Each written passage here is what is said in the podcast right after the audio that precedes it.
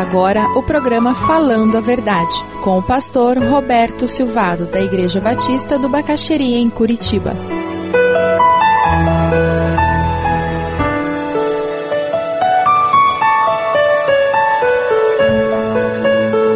Quem se relaciona com bens materiais, como Jesus está ensinando, abençoa os que estão ao redor.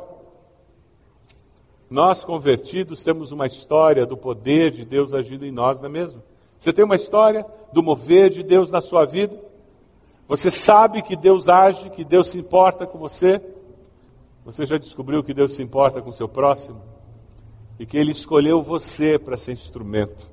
A pergunta de quem é rico espiritualmente é: Deus, como que eu posso usar esses bens que estão comigo para abençoar minha família, para a gente tirar férias, para a gente ter uma casa onde vai morar, mas Deus, como eu posso abençoar aqueles que são carentes, pobres financeiramente? Deus, como que eu posso abençoar missões? Como é que eu posso abençoar minha igreja, Deus? Como é que eu posso usar esses bens que o Senhor me deu com tamanha sabedoria que eu consiga usá-lo para abençoar aqueles que estão ao meu redor? Esse é o tipo de pergunta.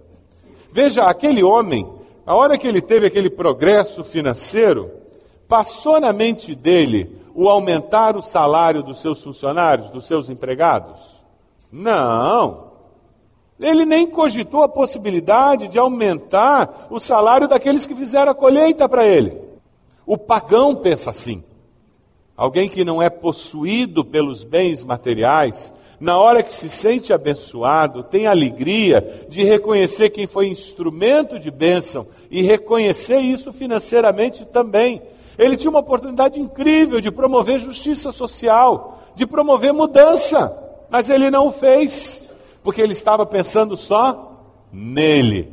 Come, bebe, aproveita, descansa, você é o máximo. Essa é uma visão hedonista uma visão humanista da vida, em que eu sou o centro do universo e o bem maior, a razão maior da minha existência é ter prazer. Eu tenho que me sentir bem, os outros que se danem. Sabe, é possível viver assim enquanto você está trabalhando?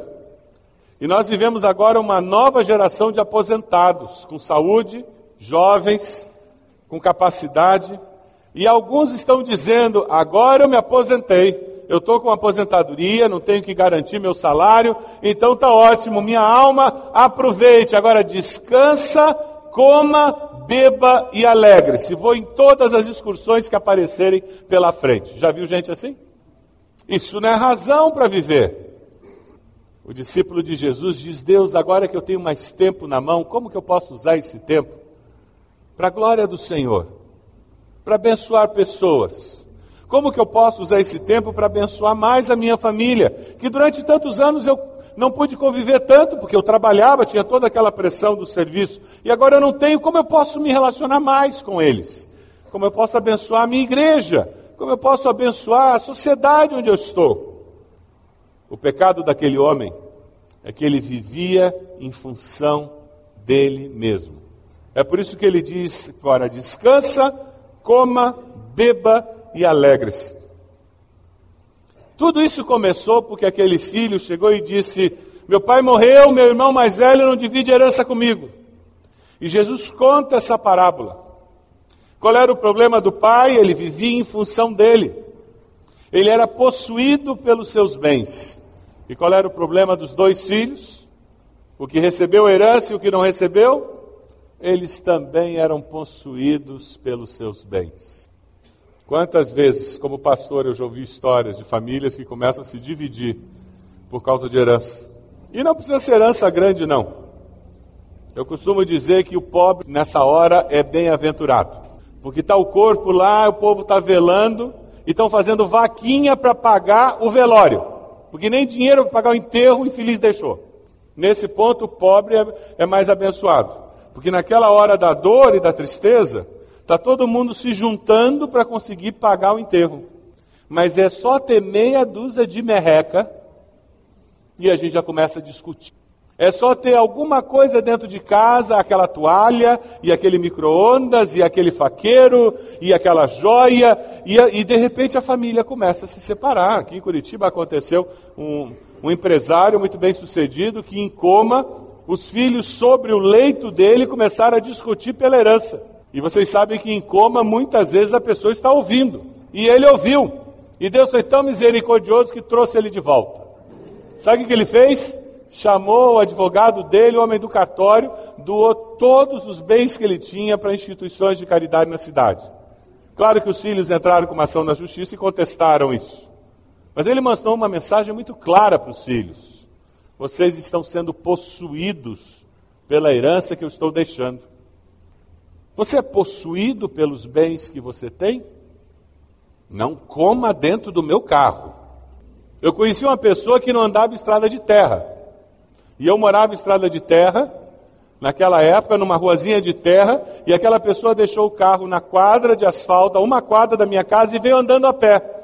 Ele sujou o sapato de lama, mas o carro não sujou os pneus. Precisa ser possuído pelo carro, ao invés de possuir o bem. Veja lá no versículo 20. Seu tolo, essa noite você vai morrer, e quem ficará com tudo o que você guardou? Deus sempre tem a última palavra. O pai era possuído pelos bens, os filhos eram possuídos pela herança. A pergunta hoje é: você está passando valores assim para os seus filhos? Como é que você está ensinando seus filhos a se relacionarem com bens materiais? Ao longo dos meus anos de pastorado, eu já tenho visto muita gente abrir mão de muita herança para viver bem em família. Eu me lembro de uma vez eu falar com uma pessoa que tomou essa decisão e estava colhendo a bênção de não ter que arrumado um problema seríssimo na família com um irmão ganancioso. E aquela pessoa colocou numa frase que eu achei muito interessante. Ela disse: Pastor, este é o preço que eu estou pagando para ter família. E na cabeça dele ele acertou isso. Vai ser uma divisão injusta? Vai mas eu vou pagar o preço. Família é mais importante do que bens. E tem que ser assim, com o coração limpo, porque senão você vai ficar amargurado. O meu pai e o meu tio nunca mais se falaram. E quando se falava era muito formal. Por causa da maneira como meu tio dividiu o que a minha avó deixou. Mas no coração dele ficou uma coisa esquisita. Taça, prato, faqueiro, toalha, relógio, cômoda antiga. Nossos relacionamentos são mais importantes do que isso, não é verdade? Na hora que você estiver diante de uma situação dessa, quem sabe você vai ser inspirado por esse irmão e vai dizer: Eu vou pagar o preço para ter família. E o preço que eu vou pagar é receber menos dinheiro. Não tem problema. Deus dá de outro jeito. E não dá mesmo. Agora, manter família é melhor. E quem sabe aquela pessoa no futuro venha mudar de postura, venha descobrir que você não é possuído pelos bens, que você tem liberdade. Essa vida é tão breve, gente, tão passageira. E é por isso que Jesus termina a parábola dizendo: Essa noite você vai morrer. Quem ficará com tudo o que você guardou? Se você morrer hoje, o que vai acontecer com tudo aquilo que você guardou? Eu me lembro a Heloísa, quando era pequenininha, um dia ela chegou no guarda-roupa da Ede ela olhou os vestidos da e disse: Mãe, o dia que você morrer, tudo isso vai ser meu, né? Ela pequenininha. E às vezes a gente se comporta assim. A gente tem os bens da gente que Deus nos deu e ao invés de usá-los e nos alegrarmos e de permitir que outras pessoas sejam abençoadas por eles, nós nos apegamos a eles. Quem sabe você vai sair hoje aqui, vai começar a arrumar guarda-roupa, gaveta, armário, e você vai abençoar uma porção de gente nesse começo de ano. Se você não usa mais de um ano, pode dar para alguém. Aí Mateus 6, 20 e 21, Jesus fala sobre acumular riquezas. Vamos ler juntos?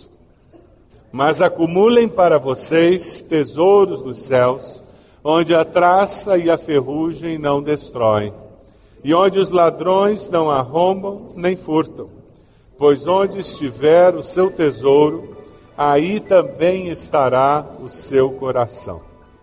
Jesus termina a parábola com o versículo 21 dizendo: Isto, essa história deste homem que não estava preparado, que era possuído pelos bens, isso acontece com aqueles que juntam riquezas para si mesmos, mas não são ricos.